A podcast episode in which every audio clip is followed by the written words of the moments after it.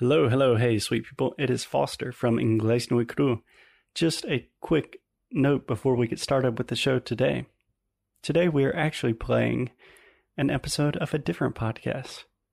So recently, one of my friends launched a podcast all about dogs. It is called Dog Edition, and it is a it's a fantastic show. If you've listened to our show, you know that we love dogs. We are dog people. So I was super, super excited when my friend James released this show. And I thought it'd be a great idea for our listeners to also listen to the show because it's about dogs. The quality of the show is incredible. I think it will be quite easy for you to understand the English. It's very clear and you can listen to it while you're walking your dog. So listen to this episode of Dog Edition if you like it, subscribe, and yeah, let's get on with the show.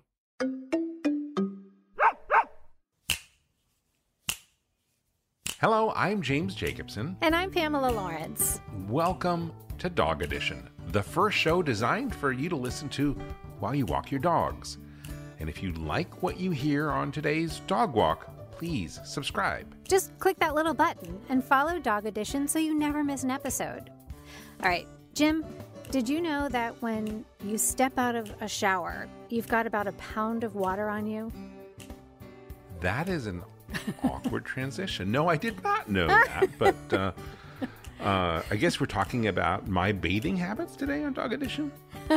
what does this have to do with dogs? Well, you'll find out in a bit from David Hu, professor of mechanical engineering and biology at Georgia Tech. And also, after I'm done with the shower, later in the show, Daily Paws editor Haley Berglund helps us answer that age old question why do dogs hump? Is my dog trying to make babies with another dog? Is my dog confused about who he is? But first, I'm sure most people heard the news about Lady Gaga's French bulldogs being dog napped after her dog walker was attacked and shot. Thankfully, her dogs were returned, and Ryan Fisher, the dog walker, is recovering from that violent attack. But this high profile dog napping has really brought to light a widespread issue that seems to be getting worse since the pandemic. Tara Bruno, founder of Snort Rescue, Snort stands for Short Nose Only Rescue Team, helps us to understand what's going on here and what you can do to keep your pets safe. In Lady Gaga's situation, her dog walker did nothing wrong. He was just walking the dogs and they were targeted. So if you love dogs as much as we do, pause what you're doing, leash up your pup, and let's take a walk. We've got a lot to talk about on today's episode of Dog Edition.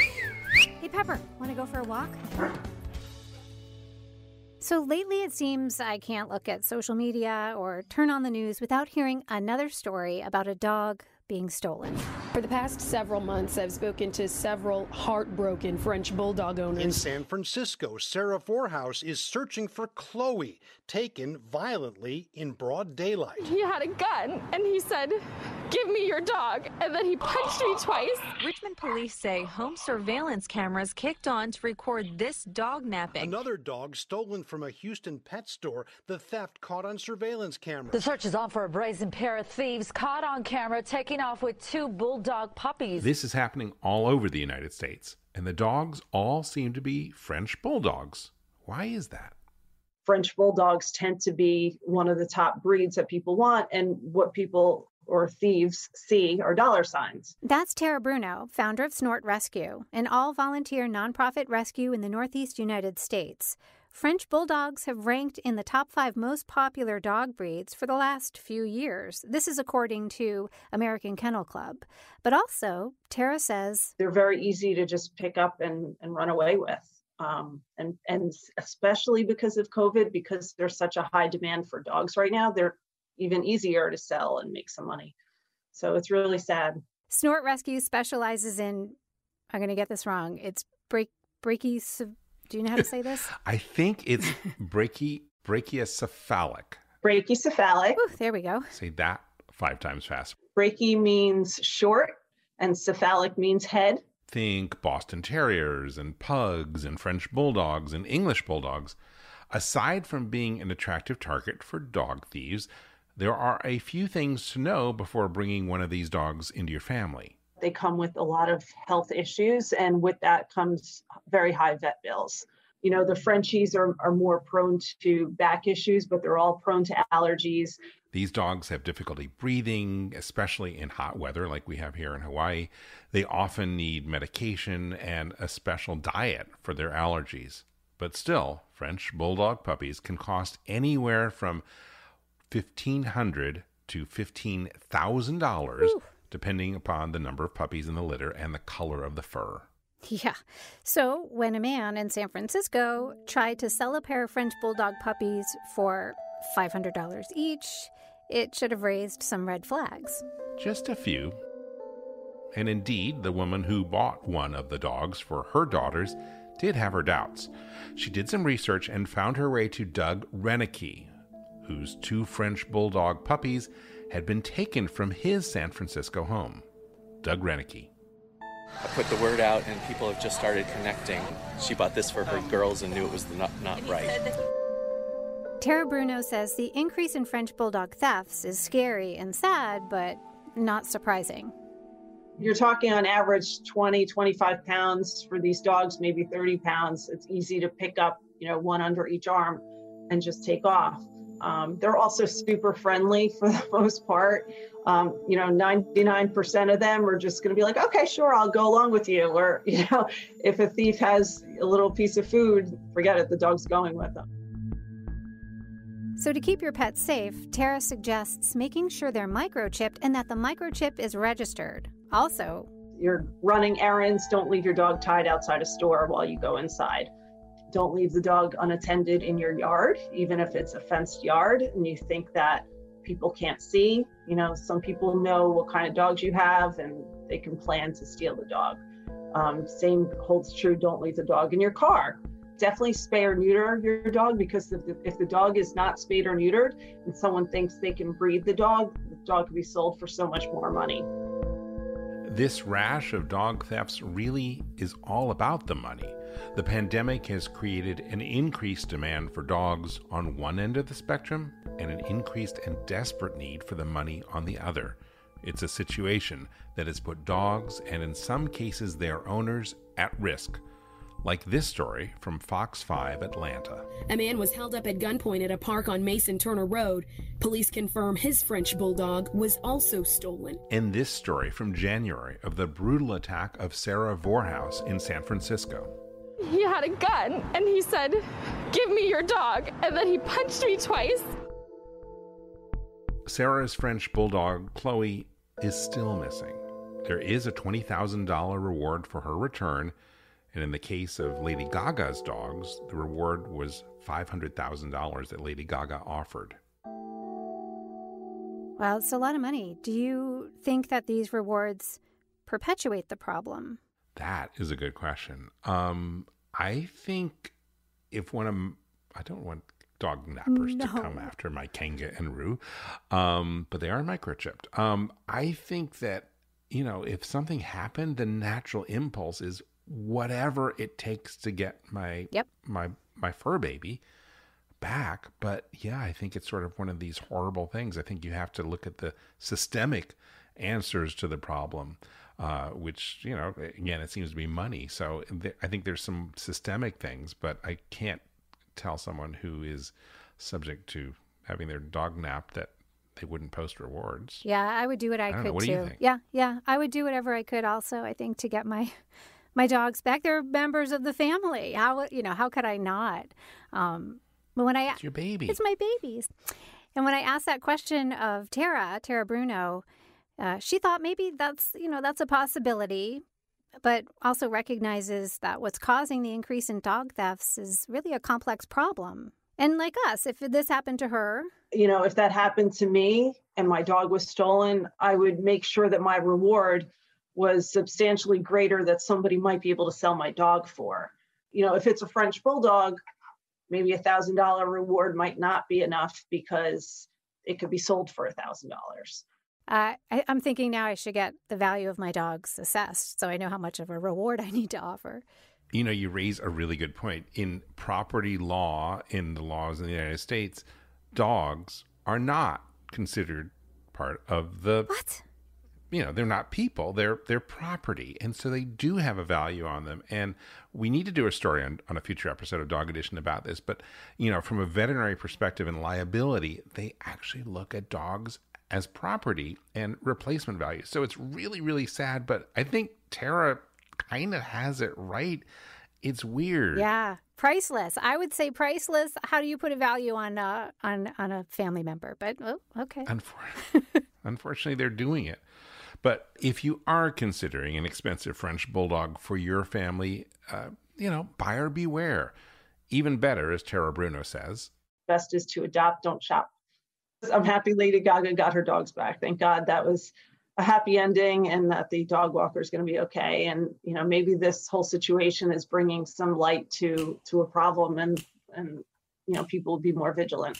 To find out more about Snort Rescue and how you can support their mission, check out our show notes. when we come back, we get a science lesson from David Hu, professor of mechanical engineering and biology at Georgia Tech. Now, what does that have to do with dogs? Stick around. Stay tuned. You're listening to Dog Edition. Hi, it's me again, James Jacobson, and there are three things that you should know about me. One, since 2003, I have been driven by an all consuming mission. That mission is to help improve the quality of life for dogs and the people who love them. Two, I have founded or helped to co found several companies that share that mission, including Dog Podcast Network. And three, every day I give my dogs Everpup, the ultimate daily dog supplement made by Functional Nutriments, which is one of those companies. What is Everpup? Everpup is an extraordinary all in one supplement that you sprinkle on your dog's food. It's a polyceutical, which means it contains an incredible blend of lots of different human grade ingredients. It contains vitamins and minerals and prebiotics and probiotics and enzymes and dietary adaptogens and so much more. What you need to know is that it supports every cell and system in your dog's body. And Everpup is appropriate no matter what type of diet you feed your dog, from kibble to raw food to home cooked. And the rich green powder is easy to add to food. Dogs love the taste, they find it delicious. And you can even try it yourself because Everpup is made with 100% human grade ingredients. It's made here in the USA in an FDA registered and inspected laboratory. And all the ingredients are ethically sourced and triple checked for quality. Seeing is believing, so try Everpup for a month and see what happens with your dog. Everpup is available through select veterinarians and pet shops and Amazon, but here is the best way to try Everpup. Join the Everpup Club and get free shipping to any U.S. address. As a listener to this podcast, you can get your first shipment of Everpup for just $8, including free shipping, when you use the discount code Dog Edition. For all the details, go to everpupclub.com and try your first full jar of Everpup for just $8. That's everpupclub.com. Welcome back to Dog Edition. Jim, when your dogs get wet from rain or, you know, swimming in the ocean or a bath, they shake, right? They to- totally shake. And it's like really, really quick. and messy. Well, David Hu And messy. and messy. Well, David Hu, professor of mechanical engineering and biology at Georgia Tech, gave me a science lesson on the wet dog shake. I want to kick off this segment with a little experiment. Are, are you? Can you be my guinea pig, so to speak? I will be your guinea pig, but we're remote. So, yes, let's okay, do it. you ready? All right. Okay. I'm going to ask you to shake your head twice as fast as you can, but it has to be within one second. Shake my head. Try and shake it. Watch out for your headphones. Oh, my headphones. Okay. hold yeah, your that- headphones that- so they don't fly I'm getting off. a headache. How'd you feel? a little dizzy. Uh, you know, like my headphones are shaking back and forth. That's that's tough. yeah. Uh, David Hu? As you know, humans, um, we don't have that much fur anymore, at least most of us, and we don't uh, can't shake. In fact, if you try to shake your head, uh, you, the best you can get is twice per second, and you will not be able to achieve anything like a dog. You'll get really dizzy and sick. But dogs, on the other hand, are experts at shaking, especially when they're wet. Yeah, the dog shake. Um, You know, to us, it kind of seems like maybe annoying or kind of cute when they come in and uh, drench us. Um, but in terms of evolution, it's something that absolutely had to evolve for them to survive. How animals have adapted and evolved their mechanics can lead to discoveries and inventions that will improve the lives of us humans. So, David and a team of researchers set out to study the wet dog shake. To understand how dogs are so effective at shaking off water, um, we did this, what we called a comparative approach. We go to the Atlanta Zoo and we measured um, around 33 different animals, um, not just dogs, but um, you know, rats, mice, Guinea guinea pigs. pigs, tigers, Lions. pandas, all the way up uh, to understand all these animals that have fur. How do they how do they um, get dry? One thing David Hu and his research team discovered is that all of these animals shake in the same way. They basically stand on these four legs and they sh- rotate their bodies back and forth. They can shake off the water um, in fractions of a second. Using a high speed camera to capture the shake, they determined that dogs can get rid of 70% of the water trapped in their fur in four seconds. Woo, it's fast. It's it's an amazing number. Losing seventy percent of your water in four seconds is really good. You know, if you put your laundry uh, in the washing machine and then uh, you come out four seconds later, it's pretty much the same.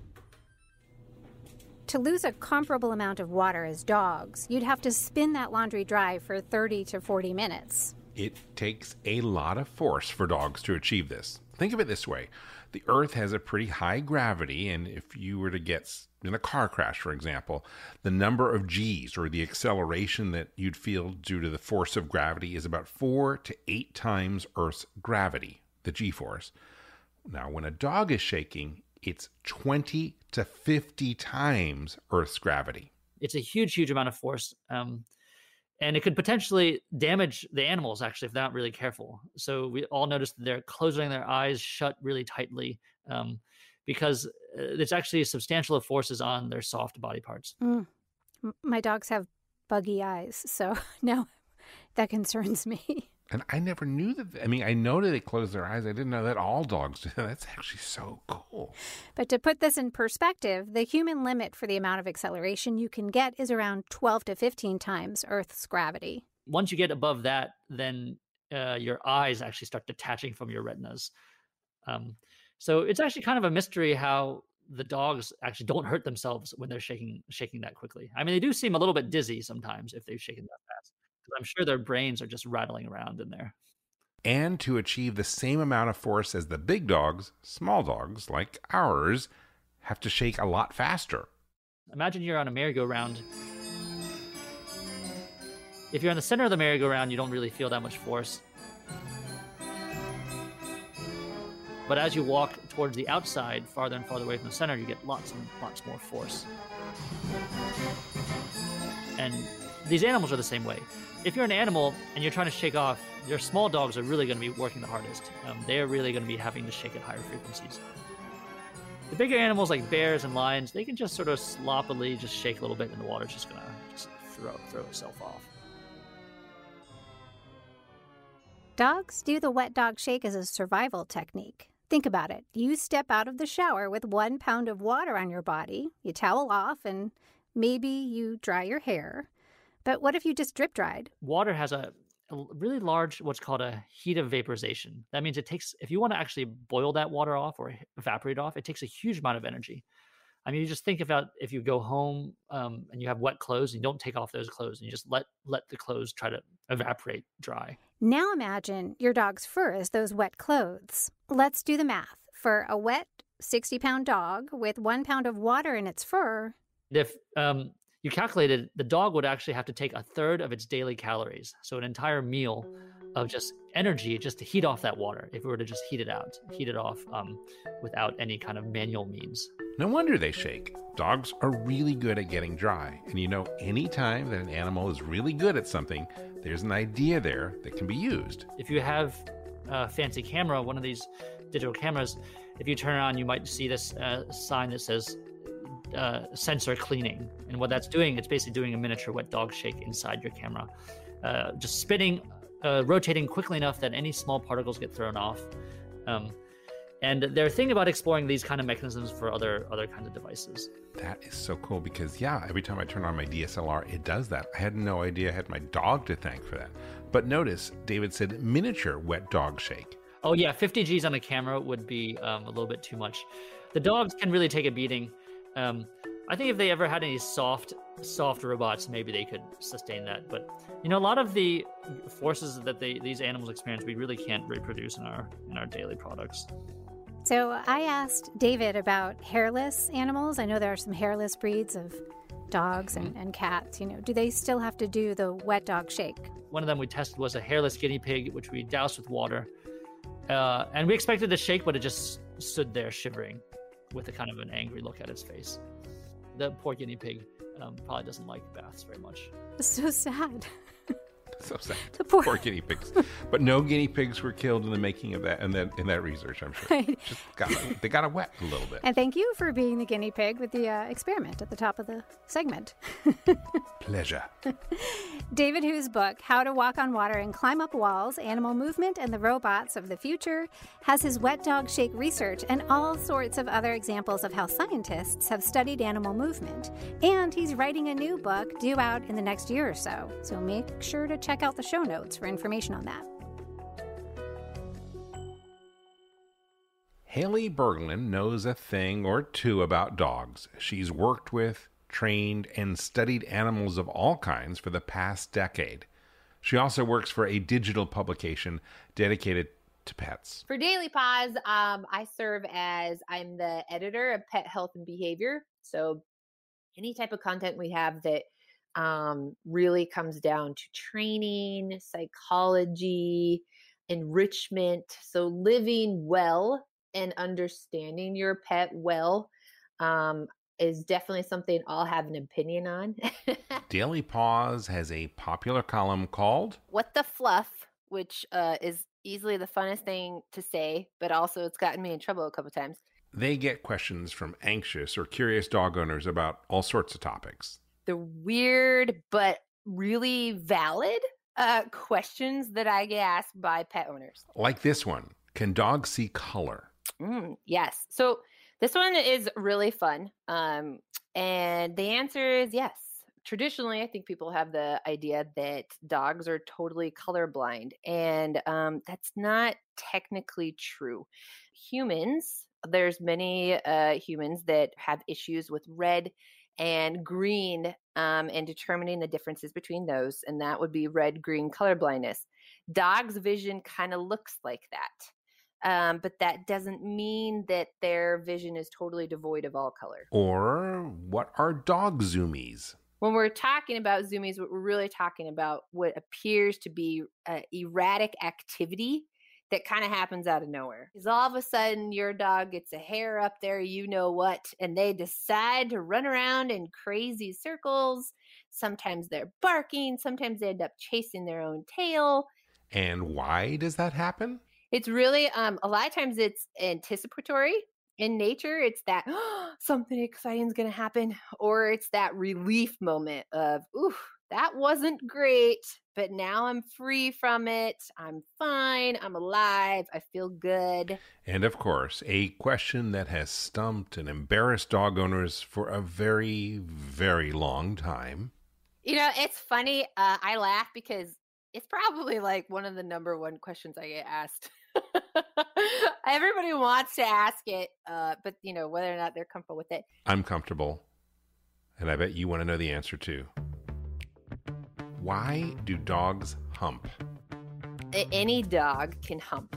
Uh, the the sex, the age, um, it doesn't really matter. You know, you might find that in your lifetime with your dog, you may never notice it, right? And then there's always that real special guy that little thing that came from the shelter that's had just a rough life and it's his go-to behavior right he humps everything Haley points out that context is key. Are you at a crowded dog park where your dog might feel stressed or overly excited to play? No, Dora. you know there can be dogs that hump to reduce stress And puppies will sometimes hump? when your puppy was outside, you know, they peed, they felt really good. It was really good relief. Now they want to play. They don't know how to engage that with you. Those hormones are just going nuts. There's so much adrenaline and excitement happening.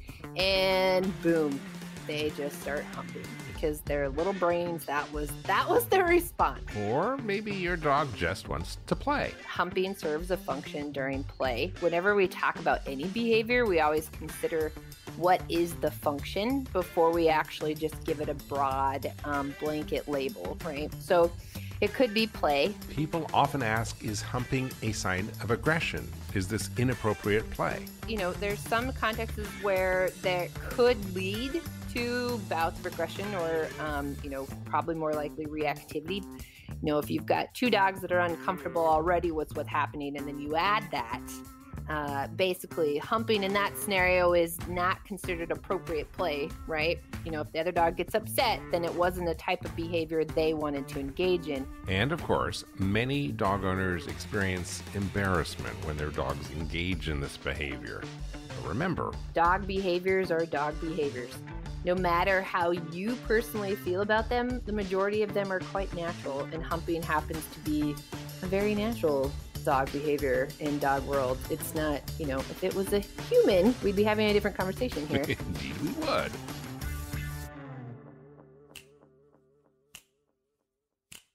Well, thank you for bringing Dog Edition along with you on your walk. We will be back with another episode, but chances are that you and your dog will be taking a walk between now and then and we have something for you to listen to. If you're interested in hearing more from some of our guests, please check out DPN's sister show, The Long Leash. You got to check out the episode that we just dropped. It's a conversation with Paul Owens, who is uh, the original dog whisperer. We had him on last week's show. It's a really interesting conversation. We've received actually a, a substantial amount of mail uh, about it because people have actually started implementing some of the techniques that he's been advocating for years and seeing some amazing results. I was delighted to get that. So make sure you check out the the long leash with Paul Owens. We'll put a link in the show notes. And subscribe to Dog Edition so you can take us along on your dog walk next week. On next week's episode, you'll hear from Martha Teichner. She is the Emmy Award winning CBS News correspondent. She's been there since the 1970s. She currently uh, works at CBS Sunday Mornings. She has a new book out. Actually, it's her first book, and it's not about journalism. It's really about dogs and love affairs. It's called When Harry Met Minnie, and it is a love story of loss, of being in the right place at the right time, a love affair for New York and all the mysterious ways that fate has of bringing us together. It's an extraordinary book, and an extraordinary conversation that is on the next episode of Dog Edition. And Dog Edition contributor Saskia Edwards brings us the story of Gobi, a scruffy, homeless little dog who earned her name after following ultramarathoner Dion Leonard on an extreme test of endurance in the Gobi Desert. A bond was created and a promise was made. Dion wanted to rescue the stranded little dog and take her home to Scotland. That's when the true test of endurance began. Dog Podcast Network is for dog lovers by dog lovers, and that means that we want to hear from you. You can check the show notes for links and information on how to reach us, including our old school recorded listener line where you can call in to share your dog stories with us. Call 866 TALK Dog. 866 Talk Dog. You can also let us know what you're thinking by going to our website, dogedition.com, and in the bottom right, there's a little blue microphone. Leave us a voice message, and it could appear on a future episode. We're also looking for correspondents as we grow this podcast and Dog Podcast Network. And so, if you are a content producer who loves dogs, and that could be a journalist, a podcaster, a audio engineer, please check out our 101 Dog Stories contest worth over $15,000 in prize money. You can learn all about that on our website at dogpodcastnetwork.com. And be sure to join our pack. Subscribe to Dog Edition in your favorite podcast app and tell a friend about the show. I'm Pamela Lawrence, and I might just see you at the dog park. And I'm James Jacobson. I want to thank you for listening today. On behalf of all of us here at Dog Podcast Network, we wish you and your dog a warm aloha.